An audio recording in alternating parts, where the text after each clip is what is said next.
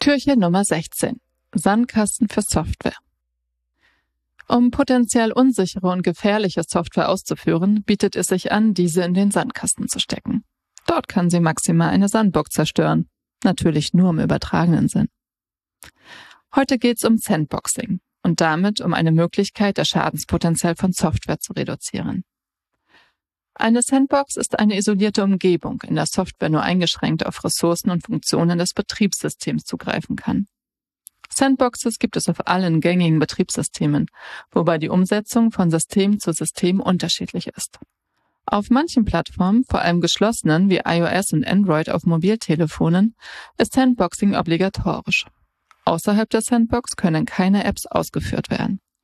Auch die gebräuchlichen Browser setzen auf Sandboxing, um Webseiten anzuzeigen.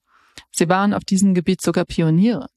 Das ist allerdings auch nötig, denn ihre Aufgabe besteht ja hauptsächlich darin, aus vertrauensunwürdigen Quellen HTML zu interpretieren und JavaScript auszuführen.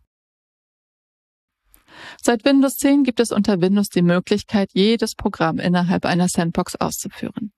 Die Sandbox besteht aus einem virtualisierten Windows, das keinen Zugriff auf die Host-Umgebung hat. Für ältere Windows-Versionen braucht man zum Sandboxing entweder eine Third-Party-Software oder muss die Sandbox selbst implementieren. Das Chromium-Projekt, Basis für den Google Chrome und diverse andere Browser, nutzt dazu diverse Windows-Bordmittel. Ein eingeschränktes Token, die Job- und Desktop-Objekte, mit denen man Security Boundaries definieren kann, sowie die seit Windows Vista verfügbaren Integrity Level, welche ein Mandatory Access Control erlauben. Unter macOS gibt es auch schon seit macOS Lion aus dem Jahr 2011 eine Sandboxing-Technologie.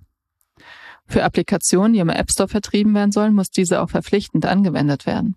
Der Zugriff auf Hardware, Dateien, Interprozesskommunikation, Netzwerk, Prozesse, Signalhandling und Systemcalls kann über sogenannte Entitlements feingranular gesteuert werden.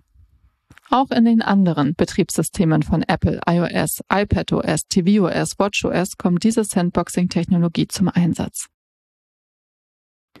Linux bringt direkt keine eigene Sandbox mit, dafür aber viele Bordmittel, mit denen eine Sandbox implementiert werden kann. Unter anderem Funktionen, mit denen auch Container voneinander isoliert werden. Namespaces für Prozess-IDs, User-IDs Interprozesskommunikation, Netzwerk, C-Groups und die Einschränkung von Systemcalls mittels SecComp. Allgemein können virtuelle Maschinen auch als Sandbox benutzt werden. Diese haben im Allgemeinen eine hervorragende Isolation, haben aber einen größeren Overhead als etwa Container. Noch einen Schritt weiter kann man mit Emulatoren wie QMU gehen. Dort erreicht man wohl den höchsten Isolationsgrad, muss jedoch auch den größten Overhead in Kauf nehmen. Wie sieht's denn bei euch aus? Schickt ihr eure Software auch mal in den Sandkasten?